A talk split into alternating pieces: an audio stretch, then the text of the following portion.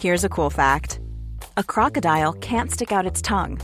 Another cool fact you can get short term health insurance for a month or just under a year in some states. United Healthcare short term insurance plans are designed for people who are between jobs, coming off their parents' plan, or turning a side hustle into a full time gig. Underwritten by Golden Rule Insurance Company, they offer flexible, budget friendly coverage with access to a nationwide network of doctors and hospitals. Get more cool facts about United Healthcare short term plans at uh1.com.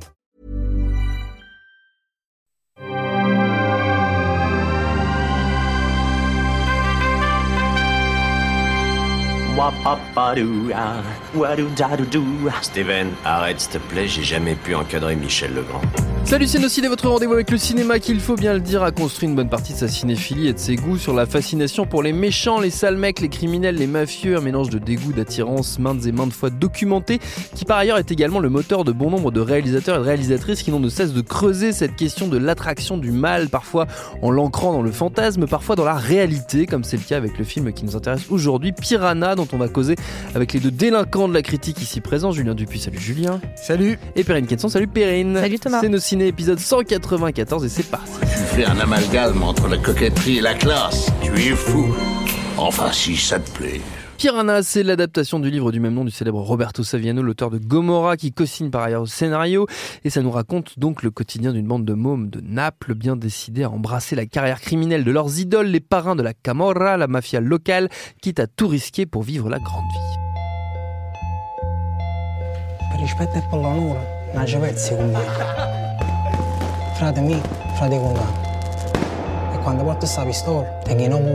Derrière la caméra, c'est Claudio Giovanessi. Au casting, on trouve Francesco Di Napoli, Viviana Aprea, Alfredo Torito ou encore Carmine Pizzo. Je ne sais pas qui sont ces gens, mais je dis leur nom quand même par pur acquis de conscience. Euh, chers amis, votre avis euh, sur, euh, sur Piranha Je n'ai plus le droit de donner la parole à Julien Dupuis en premier. Contractuellement, c'est désormais inscrit sur ses contrats grâce à la pression de la foule, je dois dire. Voilà. Périne.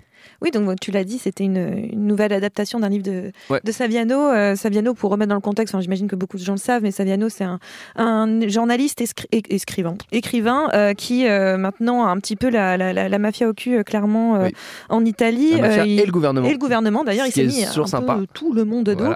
le gouvernement étant la mafia aussi. enfin, on va pas se lancer dans une analyse géopolitique de l'Italie là maintenant, mais disons qu'il a le ministre de l'Intérieur, Matteo Savini, qui est de la Ligue d'extrême droite au cul. Voilà, donc il a un petit peu, un petit peu tout le monde au, cul et, euh, c'est pour ça qu'il vit sous protection euh, tout le temps. Qu'on euh, menace de lui retirer. Voilà, voilà donc il est un petit peu dans la merde. Et donc, mais c'est toujours très intéressant. Voilà, ces livres, Gomorrah, c'était vraiment pour le coup une enquête, une sur sur la, la, Camorra. Vraiment, c'était mm. vraiment très très précis. Sur la mafia napolitaine. Voilà, c'était vraiment très très précis. Là, Piranha, c'est c'est une fiction à l'origine. C'est vraiment une fiction de sa part, mais une fiction qui est quand même clairement inspirée de, de, de faits réels et pour le coup, on est euh, déjà dans, dans, Gomorrah, on avait ces deux petits personnages qui étaient fascinés, qui avaient envie d'une vie un petit peu à la Scarface, et euh, bon, finalement, ça va finir par se, retourner un petit peu contre eux, parce qu'entre ce qui est, ce qu'on imagine de la, de la, de la mafia et ce qui est la réalité de la mm. mafia, il y a, y a, toujours une, une petite marge. Et on continue en fait avec ces personnages-là, ces six ados, ils ont quoi, 15 ans dans l'histoire, et en effet, on ne connaît pas ces acteurs, et c'est une très bonne chose qu'on ne les mm. connaisse pas. on a ce fameux Francesco Di Napoli, c'est ça, le, qui est un peu le, personnage central, qui joue Nicolas. Non, Nicolas, c'est ça son nom Nicolas. je ne sais plus le nom des personnages à force, mais voilà, Nicolas, c'est cette espèce de petite figure, une espèce de gueule d'ange euh, magnifique, mais avec un regard très très dur, qui, euh, qui au début est est, une victime en fait en quelque sorte. Enfin, il, est en position euh, de, soumission, c'est-à-dire que lui, il est celui qui se fait, enfin sa mère se fait raqueter par par la mafia. lui, en vrai, est en rébellion face à cette, à cette mafia d'une certaine façon, tout en étant en vrai en fascination vis-à-vis d'elle.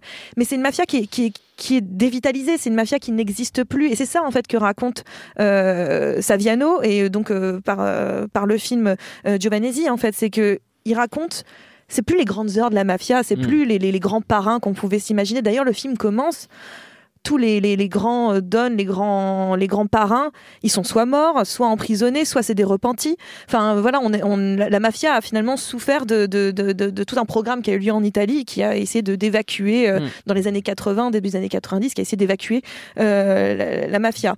Ça marche pas vraiment, mais bon. Mais résultat, reste un système qui persiste malgré tout, qui est un système qui est un peu euh, habituel, un gouvernement dans le gouvernement, un pays dans le pays, d'une certaine façon, qui se, qui se répartit par ville. Mm. Et, euh, et, ce système euh, continue à exister et continue finalement un petit peu à fasciner, mais il est plus facile à renverser. Et en même temps, il est soumis à d'autres choses, à des choses beaucoup plus euh, générales, qui sont euh, une situation politique et une situation économique du pays qui est vraiment euh, compliquée, qui est vraiment en descente. Et c'est un peu ce portrait-là que nous fait aussi finalement Saviano. Il nous, nous explique que à cause de ce contexte-là, la mafia n'est plus ce qu'elle était, elle ne peut plus être. Donc ces gamins-là, bah, à la fois ils sont soumis à ça, mais ils savent aussi qu'ils peuvent euh, potentiellement euh, prendre leur part du, gâteau. Et c'est ce qui va leur arriver d'une certaine façon. Ils vont au bout d'un moment, parce qu'ils ont, parce que c'est des gamins, et c'est ce que fait avant tout Saviano, un portrait de gamins qui vivent dans un monde où ils jouent à, je sais pas moi, ils jouent à Call of Duty, ils regardent des, des, des, ils regardent Narcos, et enfin hmm. d'une certaine façon, enfin ils sont assez fascinés par euh, par la, l'accès à l'argent, l'accès à la richesse assez rapidement et ils le veulent et ils savent que le moyen ça va être ça va être en passant par, par la mafia. Et aussi pour gagner du respect, pour gagner la présence auprès des filles par exemple aussi, gagner de l'argent rapidement. Tout se décide à cause d'une histoire de table dans boîte de nuit hein, au départ quand même. C'est je ne peux pas accéder à cette boîte de nuit. Donc euh, enfin ça et puis la, la, la mère qui est raquettée, mais il y a quand même cette idée d'un seul coup, je n'ai pas accès à ce que je voudrais avoir accès, je veux l'avoir accès rapidement, donc je vais rejoindre la, la, la Camorra. Et, euh, et, finalement, bah, le, le, basculement euh, va se faire assez, euh, assez, assez rapidement, au point de voir cette jeunesse qui a envie de beaucoup de choses, mais n'est pas non plus totalement en accord avec les codes qui sont préexistants, qui va vouloir changer les choses, mais qui va vite retomber dans un système qu'elle finalement a dénoncé au départ. Julien?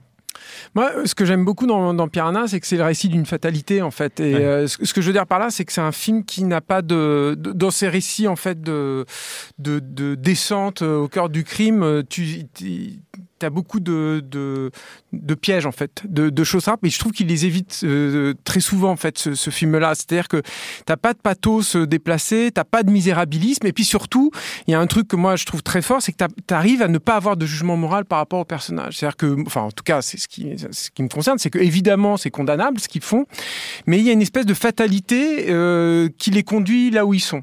Il, il, il, ils sont un peu déterminés dans ce qu'ils veulent faire évidemment et tout, mais c'est surtout euh, ce que montre très bien le film, et de façon plus assez délicate, il reste quand même le produit d'un mode de fonctionnement de la société. Ce qui est, mm. finalement c'est pas si c'est pas si fréquent que ça, y compris dans les ascensions de crimes de des, des deux Scarface par exemple, où là vraiment tu as un personnage qui est déterminé, qui va renverser les trucs, qui va y aller tout de l'avant. Alors tu as un peu ça hein, quand même dans Piranha, mais mais pas tant que ça en fait. C'est c'est un fait établi, c'est comme ça. C'est vrai que il y a ce coup de la de la boîte de nuit, c'est vrai qu'il y a le coup de la maman, mais qui, est raquetté, mais finalement, c'est une fatalité. Ça te fout un peu en colère, un petit peu en rage, mais pas plus que si, quand tu dois payer tes impôts, des choses comme ça, quoi. C'est institutionnalisé, en fait. Et c'est euh, ce qui me plaît, moi, dans le film, c'est euh, quel effet ça a sur la jeunesse quand euh, la, la, petite criminalité, puisqu'on a accès quand même à la petite criminalité, puisque c'est à l'échelle d'un juste d'un quartier, en fait à, Napolitain mm. euh, quand la petite criminalité est euh, comme ça euh, fait partie du, du, quotidien en fait de, de, ses habitants. Et alors ce qui est intéressant là-dedans c'est que du coup tu suis le parcours de, des personnages et tu es complètement. Euh, enfin, moi, je me suis senti complètement avec eux. C'est-à-dire à aucun moment, je j'ai senti de distance, si ce n'est quand arrive finalement assez tardivement la violence et notamment les armes à feu. Et ça, c'est assez étonnant parce que, euh, surtout dans les films sur la mafia et tout, les armes à feu, euh, ça fait partie du décor. Hein. c'est un outil de cinéma bah, que tu es habitué à voir et finalement qui est. sauf quand c'est vraiment le sujet même du film. Enfin, moi, je, je le perçois comme ça. Peut-être que Perrine, c'est pas, c'est pas son cas, mais finalement, ça, quand quand ça arrive, bon bah c'est plus ou moins un choc, mais c'est pas non plus. Là, je trouve que dans Piranha, la première fois que tu as une arme à feu, et surtout la première fois que eux ils l'utilisent, waouh, ça te fait un choc parce que là tout, tout d'un coup, c'est comme si toutes ces petites choses du quotidien, en fait, euh, avaient un impact euh, mm. sur la réalité. C'est-à-dire que tout ce petit crime là avec lequel tu composais auparavant, avec lequel tu vivais, avec lequel tu essaies de te construire en tant qu'adulte, euh, bah, bah, tout à coup, il y a, y a, un impact en fait réel qui est là. Et ça, c'est quand même, c'est quand même super fort. Accompagné à, à, à ça, il y a une, quand même, il faut le souligner, une vraie un vrai travail aussi sur Naples qui est vachement intéressant et sur euh, il y a, une vraie réussite qui est dans l'authenticité en fait des comédiens. C'est vrai que voir toutes ces nouvelles gueules, voir comment ils jouent, ils ont tourné par exemple en chronologie, en ordre chronologique dans le film, ce qui est hyper rare au cinéma, hein.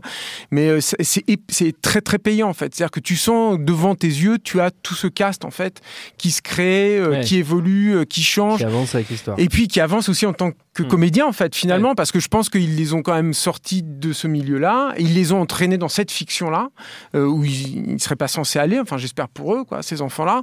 Et, et, et, du coup, bah, eux, à mesure, si tu veux, qu'ils progressent dans leur métier de comédien en fait sur le plateau de tournage, tu sens qu'ils arrivent aussi à s'emparer avec beaucoup de naturel de cette fiction qui devient de plus en plus présente et de plus en plus lourde. Et puis c'est vrai, il y a un truc aussi sur lequel je rejoins totalement Perrine, c'est que j'adore aussi la façon qu'il a de euh, casser en fait la mafia. C'est-à-dire qu'il y a un personnage de parrain notamment qui est présenté, c'est dédramatisé euh, à l'extrême, mais d'ailleurs ce sont des scènes assez rigolotes, assez légères en fait, euh, et, où il n'y a pas du tout de, fascination en fait pour ça. C'est aussi une, réussite du film. Quand cela, t'es pas du tout, du tout dans le Scarface de De Palma, bon, mm. qui cherche de toute façon totalement autre chose, mais euh, t'es, je pense que eux, leur but, c'est de dénoncer en fait un, mode de fonctionnement, et à, à ce titre, c'est je trouve totalement réussi. Je, je n'imagine pas qu'un ado puisse voir Piranha et se dise ah putain mais j'ai envie, j'ai envie de cette vie-là. Moi, le corollaire de ça, et c'est là où je place la limite du film, c'est que euh, tout ce résultat-là et cette réussite a un prix, et a un prix au niveau du, du pur cinéma. C'est-à-dire que euh, moi, j'en vois beaucoup, beaucoup des, des, des, des thrillers euh, basés comme ça sur une réalité, beaucoup de trucs en provenance notamment d'Amérique du Sud ou centrale. Et, et, une, euh, c'est hyper formaté en fait visuellement. Surtout, mais je pense que c'est dû aussi aux outils numériques. C'est-à-dire que les mecs ils utilisent aussi les outils numériques et toutes les facilités que ça donne. Et je trouve que stylistiquement c'est un film qui manque un peu de personnalité quand même. C'est-à-dire que je, me retrouve encore avec ce même type de lumière un peu naturaliste, c'est-à-dire avec ces, ces, nuits un peu rangées, euh, machin. Euh, cette, cette, même recherche de fragilité de points, par exemple sur certains gros plans.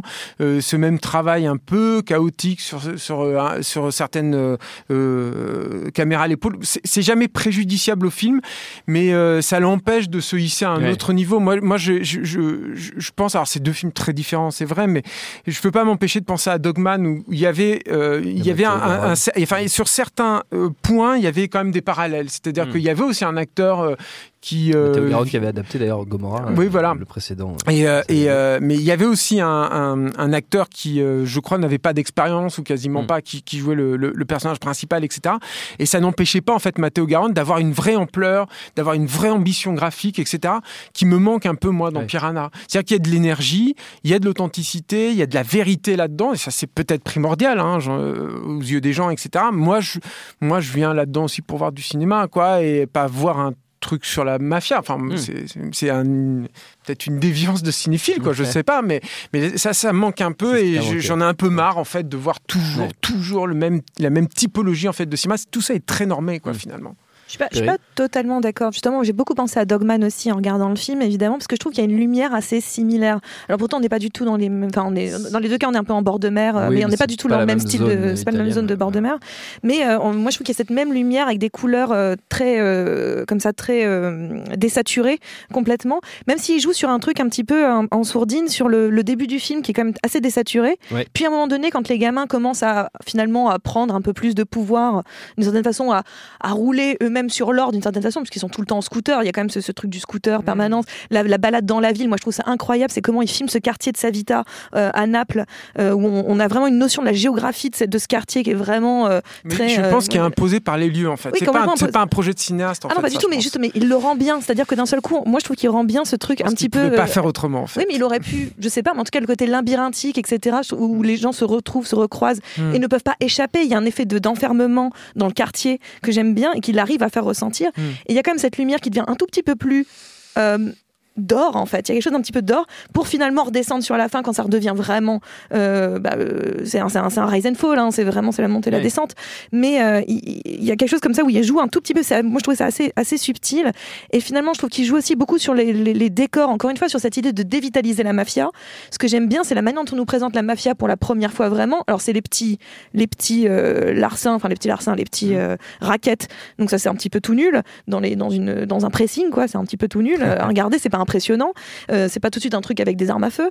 Euh, et aussi, le, deuxième chose, c'est on arrive dans les anciennes propriétés magnifiques napolitaines de ces grands euh, pontes de la mafia, mm. qui maintenant ne sont plus que recouvertes de rideaux, pleines de poussière qu'on voit dans la nuit parce qu'il n'y a plus d'électricité. Il y a quelque chose un petit peu de, vraiment de la fin d'un âge d'or, mais qu'on regrette pas vraiment, mais qu'on regrette quand même parce que finalement, il y avait une sorte de tradition de valeurs Ouais. qu'on regrette un peu. Et je trouve que par ses choix, finalement, de la manière dont il filme ces lieux, de la manière dont il filme euh, ces gamins aussi, euh, il y, a énormément de naturalisme. hein. Clairement, il y, a un- énormément de naturalisme. Et il cherche jamais à vraiment décoller du réel. Hein. Il cherche pas vraiment à décoller de ça. Mais moi, j'aime bien justement ça, c'est que d'un seul coup, moi, il me fait sentir quelque chose euh, d'un lieu, d'un- endroit que je ne connais pas, hein, techniquement, d'un milieu que je ne connais pas, que je ne regarde que de loin, qu'à travers le cinéma ou les bouquins. Et je, et je trouve que vraiment, il me le fait ressentir. Moi, j'ai plus, moi, mon bémol plutôt, il viendrait sur la fin, euh, en fait, où finalement, je trouve que toute la progression des gamins est assez, assez fascinante. Et sur la fin, finalement, il y a une forme de. De, de, à la fois de précipitation de ce qui va se passer et Ouais. en même temps un ralentissement dans le dans la dans le dans l'énergie du film qui pour le coup est un petit peu décevant parce que ça empêche un, un vrai clash à la fin une- encore une comment dire que le, le parce qu'il se passe un truc assez dramatique euh, que le ce, ce, ce, ce drame soit d'autant plus Je fort pense que ça aussi c'est un peu dommage. non, tu, Tu crois pas? Moi je pense ouais, il y a un truc où il cherche à il veut pas de drame trop en fait. Tu veux Je dire qu'il normalise encore une fois ce truc-là moi, je suis d'accord avec toi sur les armes à feu. c'est l'apparition des armes à feu qui d'un seul coup pour moi fait plonger Mhm. Euh, le, film dans le drame. Pour le coup, il fait plonger le film dans le drame et on sait que ça va pas bien se passer. Mais euh, en même temps, j'aime bien l'idée que ces gamins ne soient pas, euh, qu'il y ait cette observation d'un système, qu'ils ne soient pas complètement fascinés par ce système. Ils le voient juste comme à quelque chose de pratique et, une, fatalité quoi. S'ils veulent réussir, il faut que ce soit ça. Mais il y a un déterminisme. Ils sont nés là-dedans Mhm. et il n'y a pas le choix. C'est soit on est raquetté, soit on raquette. Mais en même temps, ils veulent le changer, ce truc-là. Il y a quand même, à un moment donné, on y croit à ces gamins qui disent non, le racket avec nous, c'est fini. Et finalement, non, ils sont rattrapés par un système qui est déterminé en, en- en eux, qui est ancré en eux, que je trouve particulièrement fascinant. Pour terminer, chers amis, on va faire euh, comme toujours un petit tour de, de recommandations. Alors, on peut rester dans l'univers du cinéma italien si on le souhaite, c'est c'est même euh, très très bien, mais vous le savez, vous êtes parfaitement libre. C'est un espace de liberté, Julien. Julien, Euh, ah, moi j'en ai deux. Euh, Ah. non, non, mais j'ai passé très vite. Euh, non, mais je, je voulais juste rappeler que Dogman, parce qu'on en a parlé, je crois qu'on n'avait pas fait de nos ciné, si mes souvenirs sont bons, sur on en avait Dogman. parlé pendant parlé. Cannes, de toute façon. Mais, je voulais juste signaler que le, dans le, le, le- il y a un Blu-ray qui est sorti au- chez, au- chez le Pacte Ouais. et il y a un making of qui est super en fait dessus où justement tu vois les, les, les, les méthodes de travail en fait de, de Garn qui sont qui sont pas piquées des hannetons quoi. Enfin notamment où il fait picoler ses comédiens et tout. Enfin c'est assez c'est assez marrant quoi. C'est- Est-ce qu'on rare de- apprend un peu plus sur, son, sur ce fameux comédien qui est au cœur Bah de oui, oui, justement, c'est c'est- Volonté. c'est bah, c'est- le, le, le making of est justement axé autour de lui en fait, hein, ce qui est logique en fait hein, sûr, quand tu vois le- Voilà, mais alors je voulais complètement parler d'autre chose, moi, en fait, c'est que euh, il y a, parce qu'il y a plein de, de petits éditeurs en fait qui ont sorti de, de- des- des éditions Blu-ray formidables là, Ouais. euh, depuis euh, euh, mai, euh, avril, mai, On juin là en ce moment, quelques-unes. Un petit peu, mais, mais pas assez. Pas assez attendu. Non, il y a, et, et- alors, bon, j'aurais pu en choisir d'autres, mais je, je- je vais en choisir un en particulier. C'est euh, c'est quelqu'un, c'est The Ecstasy of Film. Euh, je crois que le gars, il est, il est quasiment tout seul. Christophe Ah oui Cossins ou Cossins, il- il- il- je lui demande pardon si j'écorche la prononciation de son nom. Euh, mais il a, il, a sorti une édition géniale de Reanimator, mais je voulais parler surtout de, de son édition de Rage de, de Cronenberg, qui est un film, un Cronenberg que j'adore parce que c'est encore le Cronenberg des, des débuts, le Cronenberg un peu cracra, qui est pas du tout reconnu par la critique et tout. Et, euh, et alors déjà l'édition elle est super. Il y a, c'est un beau digibook. Il y a plein de bonus dedans. Il y a un commentaire audio sous-titré de, de Cronenberg qui est génial, qui est fascinant. Il y a un documentaire sur le mec des effets spéciaux qui est super aussi, euh, qui est très rigolo. Et, euh, et en plus le film euh, les- qui est présenté dans une belle copie. Bon là, après c'est Rage, l'image est pas incroyable, c'est pas Ouais. Laurence Darby évidemment, mais mais euh, mais le mais Rage c'est vraiment si vous l'avez pas vu c'est un film Après, à le voir. C'est pas du Lubitsch, on a eu le C'est pas Laurence Dalaby. c'est pas Laurence ouais. Euh, non, mais euh, c'est- c'est- en fait, c'est un, film assez incroyable euh, parce que euh, c'est- fascinant de voir comment un, un auteur qui, qui avait déjà un univers et des, des obsessions qui lui étaient propres a réussi à sublimer ce qui, était, ce qui aurait pu être un pur truc d'exploitation. Oui. Euh, euh, Il y a un exemple. euh, euh, particulier là-dessus, c'est que le, le- c'est l'histoire d'une pandémie et en fait tu suis plutôt, on va dire, le point de vue du patient zéro. Ouais. Et euh, le patient zéro, c'est un truc qui, a eu- qui lui a été imposé par le, le- son producteur, c'était Ivan Reitman, le futur réalisateur de SS Fantôme d'ailleurs, et c'est Marlene Chambers, qui était une actrice de cinéma euh, érotique.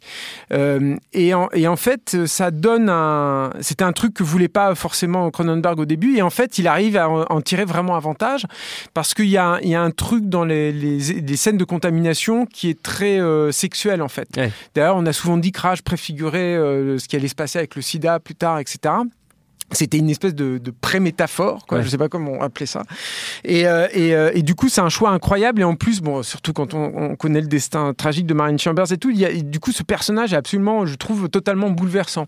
Et de voir dans un cinéma un peu cracra, avec une photo un peu moche comme ça, tu vois, un peu, c'est même un peu racoleur, on pourrait dire des fois, un peu complaisant dans les effets gore et tout, de voir tout à coup un, une, une, pépite d'humanité pareil, en fait, qui, qui émerge. Moi, je trouve que ça brille encore plus, quoi. Voilà, c'est bien mieux que tout tous les Crash et les, trucs comme ça. Oh. j'ai pas pu m'empêcher, j'étais sûr que Perrine adorait ah. Crash. moi aussi, moi aussi. J'aime tout Cronenberg. Dieu personnage, Perrine. Euh, j'en ai deux, j'en ai parlé très rapidement. Euh, on en a parlé très, très rapidement à Cannes, mais, mais, j'ai hâte, qu'ils sortent et pour qu'on en reparle en plus en détail. C'est Le Traître de Marco Bellocchio, mhm. euh, qui est un, film extraordinaire sur la mafia, justement, mais plutôt sur la mafia sicilienne et sur un traître, justement, qui a permis l'arrestation de 380 pontes de la mafia dans les années 80. Et c'est un film extraordinaire hâte qu'on en parle quand ça sortira. Le deuxième film, c'est un film qui est sorti il n'y a pas très longtemps. C'est un film de Jiazanke, euh, Les Éternels. Euh, les Éternels, là, on est sur la mafia chinoise euh, cette fois-ci. Et pour le coup, le lien que je fais entre les deux films, c'est parce qu'à un moment donné, l'un des personnages, le film se passe en trois temps, trois actes, trois périodes. Et la première rupture se passe à cause, justement, on a ce couple qui gère un peu la pègre d'un petit canton local et qui se fait renverser par des jeunes, en fait, qui arrivent et qui viennent péter les règles de la mafia, péter les règles de la, de la pègre et prendre ce qu'ils ce qu'ils peuvent prendre en fait. Et euh, c'est là où je fais le lien finalement avec euh, Piranha, c'est-à-dire comment d'un seul coup ces jeunes qui ne veulent plus répondre aux, aux, règles de, de, presque ancestrales de la pègre, des règles qui sont euh, mises depuis longtemps, de, des anciens de respect, etc., auxquelles ils ne veulent plus adhérer et qui veulent prendre leur part du gâteau rapidement. Et c'est là où je fais le lien avec Piranha. Après, Les Éternels prend plutôt le point de vue de ceux qui ont perdu leur place en fait. c'est surtout un portrait de femme incroyable. C'est un portrait de femme incroyable, mais c'est vrai que elle, elle est donc dans ce truc-là et à la fin elle va regagner, mm. enfin en tout cas c'est une place dans la pègre, mais euh, autrement et différemment. Mais c'est vrai que c'est on est plutôt du point de vue de, de, de, voilà, de ceux qui ont perdu leur place, en plus de ce portrait de femme. Donc je pense que c'est deux films sur deux mafias différentes dans mm. deux pays différents, mais qui à mon avis sont. Bon, les éternels c'est un peu chiant quoi. Oh non c'est sublime, les éternels, pas du tout. C'est jamais chiant. Est-ce qu'on critique tes recos nous Non mais non mais non mais c'est pas la Jamais chiant Jazanké. C'est bien. Non non mais vraiment. bene amatis bene castigat.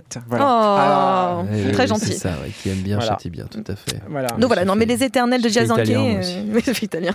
il, sort, euh, il sort bientôt, à mon avis, en, DVD. Euh, c'est l'occasion de, de, de, le rattraper parce que c'était un, un, très beau film qui était présenté à Cannes l'année dernière. L'année dernière, et donc cette année, c'était le Bellocchio, dont le on Bellocchio, le traite quand il sortira. Dont on parlera quand il sortira. Notre temps est écoulé. Merci à tous les deux. Merci à Thomas à la technique, à Juliette pour la préparation, binge.audio pour toutes les infos utiles. On vous dit à très vite.